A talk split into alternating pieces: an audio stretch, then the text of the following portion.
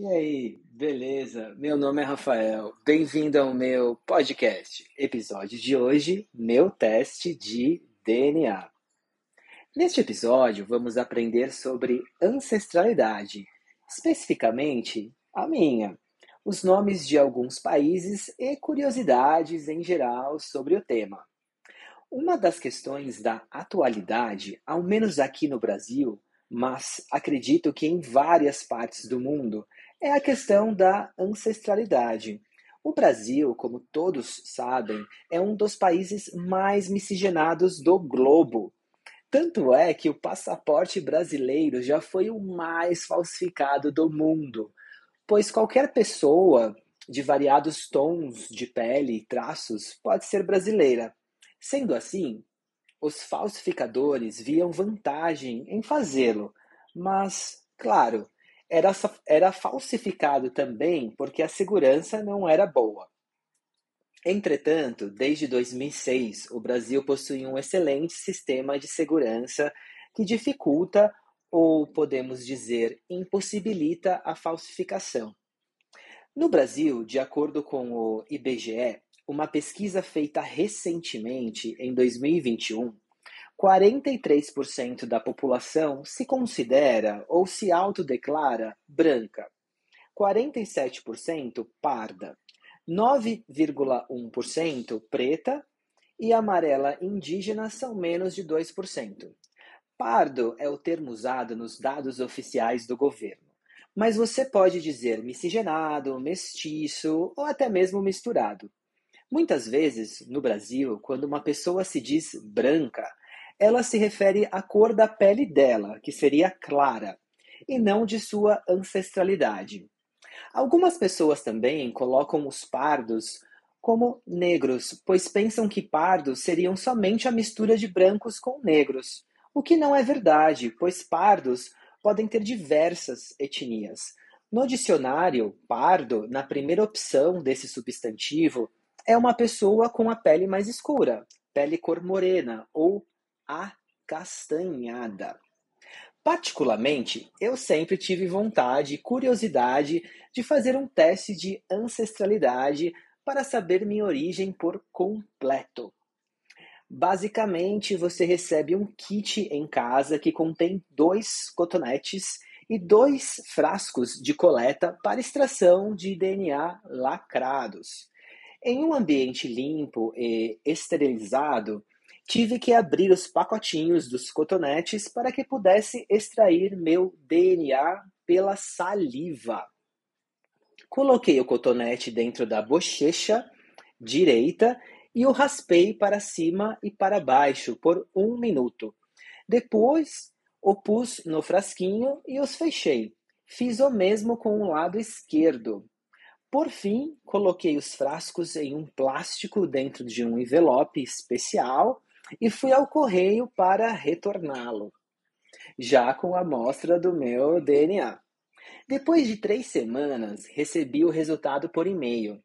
Abri o aplicativo do laboratório e lá estavam tudo o que eu precisava saber, inclusive para cada ancestralidade há uma pequena história sobre a população originária. Meus resultados foram 75,8% de ancestralidade europeia. Ao total, quatro diferentes etnicidades neste continente, entre ibérica, italiana, escandinava e báltica. O resultado não informa se a origem ibérica é portuguesa ou espanhola. Assim como ter ancestralidade escandinava, não dá para saber qual país que engloba a Suécia, Noruega, Dinamarca, nem o, lado, nem o lado báltico, que engloba a Estônia, a Letônia e a Lituânia. O mais específico foi o italiano, Continuando com os resultados.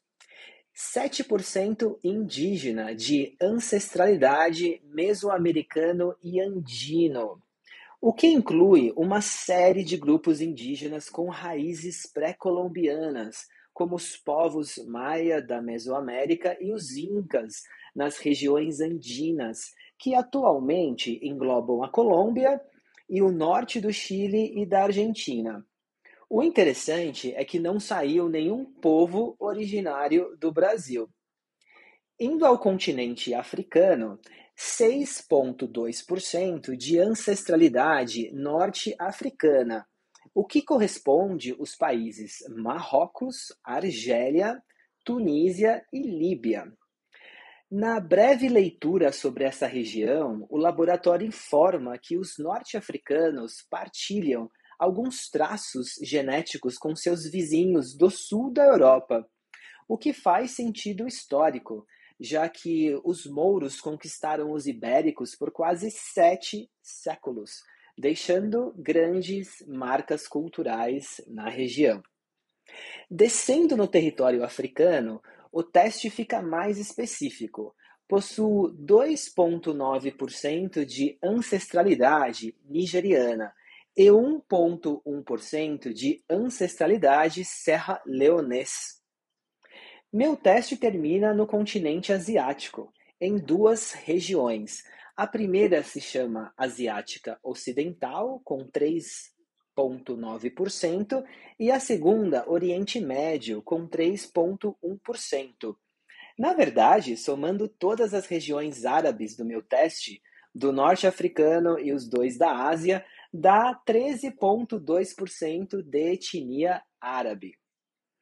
No total, são 10 etnicidades diferentes. Embora tenha muitas porcentagens baixas, todas completam meu DNA. É muito gratificante saber da minha ancestralidade internacional e me dá muito orgulho de tê-las. Essa mistureba toda é sensacional. E você, já fez seu teste de DNA? Se surpreendeu com o resultado? Possui tantas etnicidades como eu? Me conte, às vezes podemos ser parentes, no site do laboratório que fiz o teste, há uma opção de descobertas de novos parentes.